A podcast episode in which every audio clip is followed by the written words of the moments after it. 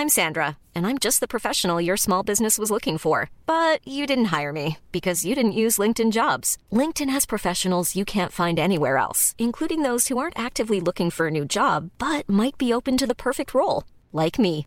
In a given month, over 70% of LinkedIn users don't visit other leading job sites. So if you're not looking on LinkedIn, you'll miss out on great candidates like Sandra. Start hiring professionals like a professional. Post your free job on linkedin.com/people today. Hola a todos, sean bienvenidos una vez al canal de Kat. Y el día de hoy vamos a hablar sobre una pregunta muy interesante que es ¿cuánto tiempo se tarda en aprender japonés? Vamos allá.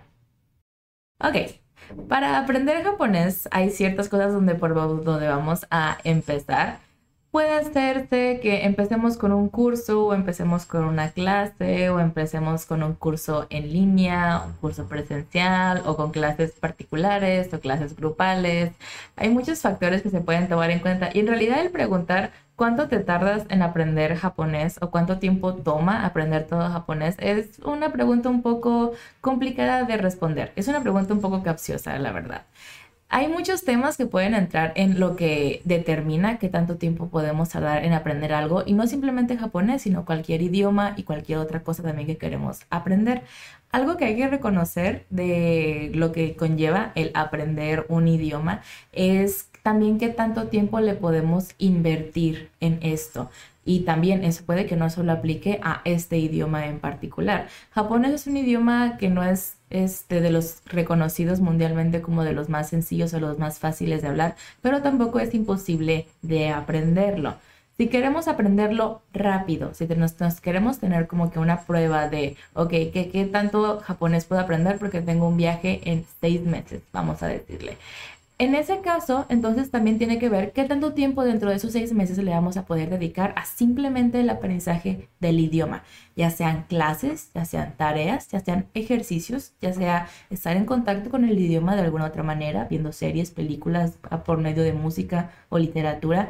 También depende de qué tanto tiempo dentro de esos seis meses nosotros le vamos a invertir a simplemente aprender el idioma. Y también no simplemente es aprender japonés, porque de hecho los idiomas son fáciles de simplemente cuantificar por porcentajes. Hay cosas gramaticales que puedes decir, ok, tienes el 80% de un vocabulario que te puede servir en esta área. O tienes la terminología lista para poder emprender en esta cosa que necesitas hacer. Pero en realidad, ¿qué es saber japonés? ¿Y cómo lo vamos a medir? Hay una forma mundial e internacional de medición del idioma japonés que es por el examen JLPT. El JLPT es un examen oficial del gobierno japonés que se aplica anualmente, mundialmente, para cualquier persona que quiera probar y poner a prueba y tener un certificado oficial sus conocimientos del idioma. Ahora, cada nivel del JLPT es diferente y no es un examen de asignación de nivel y no es un examen como para más o menos ver en qué nivel estamos. De hecho, hay que hacer una preparación para tomar el examen y cada examen está tomando, bueno, cada nivel del examen está tomando en cuenta diferentes cosas que se tienen que saber sobre un área en particular del idioma y cada, cada nivel también es más difícil. Empezando del nivel como de conocimientos básicos es el N5 de el mayor número es como el nivel más básico y entre menor sea el número, entonces es mayor el conocimiento. Entonces van de N5 a N1, teniendo N3, N4 y N2 en el medio. Bueno, en el otro orden. En ese caso, cada nivel va a preguntar y va a ver cosas diferentes de lo que sabemos de ese, eh, este nivel en particular. Para el N4 hay una gramática que se va a preguntar en particular, hay una gramática que ya se debe conocer. Y además hay conocimientos diferentes de los que simplemente se están preguntando tanto gramaticales como por vocabulario. Luego se van preguntando cosas también de aspectos más culturales o socioeconómicos. Se van preguntando cosas sobre la cultura japonesa. Por ejemplo, en exámenes N2 o N1 puede que se pregunte este negocio tiene un problema y de qué forma puedes solucionar su forma de abastecerse, Son preguntas que a veces decimos, eso ni siquiera me lo sé en mi propio idioma, ¿cómo lo voy a hacer en el nivel 2 de japonés? Es porque cada nivel lleva su tiempo, cada nivel tiene una preparación particular. Hay una lista también ya estructurada de cuáles son los kanji y cuál es el vocabulario que se pregunta en cada nivel. Hay niveles, inclusive en los diccionarios, muchas veces aparece como un kanji en particular, vamos a decir y a veces abajo o en alguna parte de donde lo estemos viendo va a salir su nivel de dificultad. A veces dice N5, que no es tan difícil, a veces dice N2, que ya es más complicado, N3, que está como en el medio, y también cada parte va tocando diferentes habilidades que tenemos que conocer. Por ejemplo, para el N5 se dice que tienes que saber el hiragana, el katakana y kanji.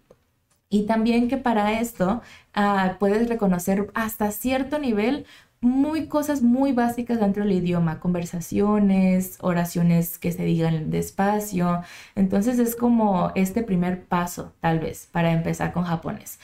Sin embargo, en niveles más avanzados, como un N2 o un N1, ya se tiene que tener un conocimiento y un vocabulario bastante amplio para también ser capaz de leer hasta un innumerable número de artículos que estén en muchos temas y con un vocabulario nada fácil y poder escuchar también conversaciones de una forma sencilla y sin problemas. Entonces, este examen es una forma en la que tal vez nos podemos medir, pero en realidad aún así podemos decir el cuánto japonés sé, ¿Cómo puedo medir esto si no hago el examen? Si no tengo que presentarme para hacer una preparación y para eh, qué otra forma puedo saber yo eh, qué es lo que ya puedo saber de japonés. Una forma sencilla de ponernos a prueba es ponernos en ambientes donde no sea el vocabulario o no sea el japonés o no sea el idioma que estamos viendo siempre en clase o con el que ya sabemos que sí conocemos. Por ejemplo, si vemos una película eh, que igual vamos a hacer todo un apartado de las películas en japonés en un video más adelante tal vez. Eh, pero si hacemos algún tipo de ejercicio de ver una película en japonés o leer algo en japonés y nos damos cuenta de que podemos entender bastante de las cosas que salen, entonces simplemente esa es una medida de medición en la que podemos decir, ok, sí sé mucho más de lo que conozco. O cuando también veamos algo en lo que nos demos cuenta de que hay muchas cosas que no estamos entendiendo, muchas cosas que no estamos comprendiendo, o que constantemente tenemos que seguir eh, em, eh, investigando vocabulario de palabras. Entonces, en ese caso, todavía nos falta un poquito más para aprender. ¿En cuánto tiempo también se puede aprender algo si se quiere tener una meta en particular? Como se mencionó al inicio, si se tiene un viaje a Japón en seis meses. ¿Cuánto japonés puedo aprender en esos seis meses?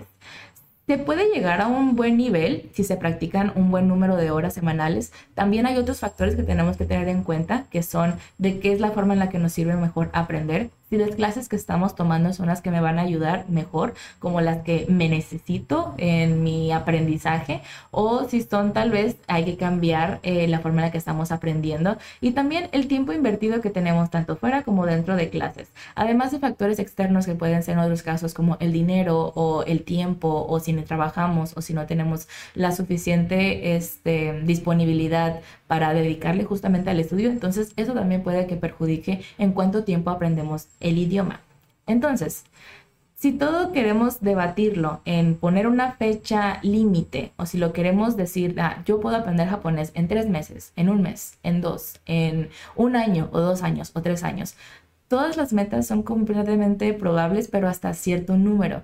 No podemos tal vez decir, voy a ser capaz de entender todas las noticias en japonés y voy a ser capaz de leer una antología de cuentos tradicionales japoneses en un mes, porque probablemente no lo vayamos a poder hacer. Pero si nos ponemos metas a corto y largo plazo de cosas que queremos saber, tanto de vocabulario como de gramática, como comunicativamente o como socialmente o saber de cultura, inclusive ver cosas que no tengan mucho que ver con simplemente sentarse a estudiar, también están dentro del aprendizaje. Ver una serie es una muy buena forma de estar en contacto con el idioma, aun si no conocemos nada. También ver una película, leer un nuevo cuento, seguir escuchando música en japonés y en cualquier idioma que conocemos.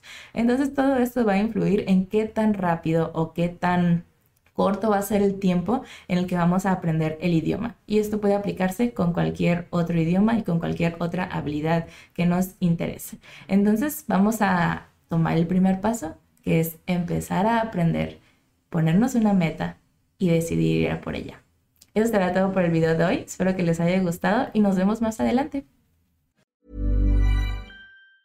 If you thought the only way to get a more defined jawline with natural looking results was through surgery, think again. Juvederm Volux XC is a non surgical injectable gel filler that improves moderate to severe loss of jawline definition and can help you achieve natural looking results with little downtime. Even better, this improved definition lasts up to one year with optimal treatment. No maintenance required. Improve jawline definition for a smooth, sculpted look with Juvederm Volux XC. For important safety information and to find a licensed specialist, visit juvederm.com. That's J U V E D E R M.com. Not for people with severe allergic reactions, allergies to lidocaine, or the proteins used in Juvederm. Common side effects include injection site redness, swelling, pain, tenderness, firmness, lumps, bumps, bruising, discoloration, or itching. There's a risk of unintentional injection into a blood vessel, which can cause vision abnormalities, blindness, stroke, temporary scabs, or scarring. Talk to a licensed specialist to find out if it's right for you.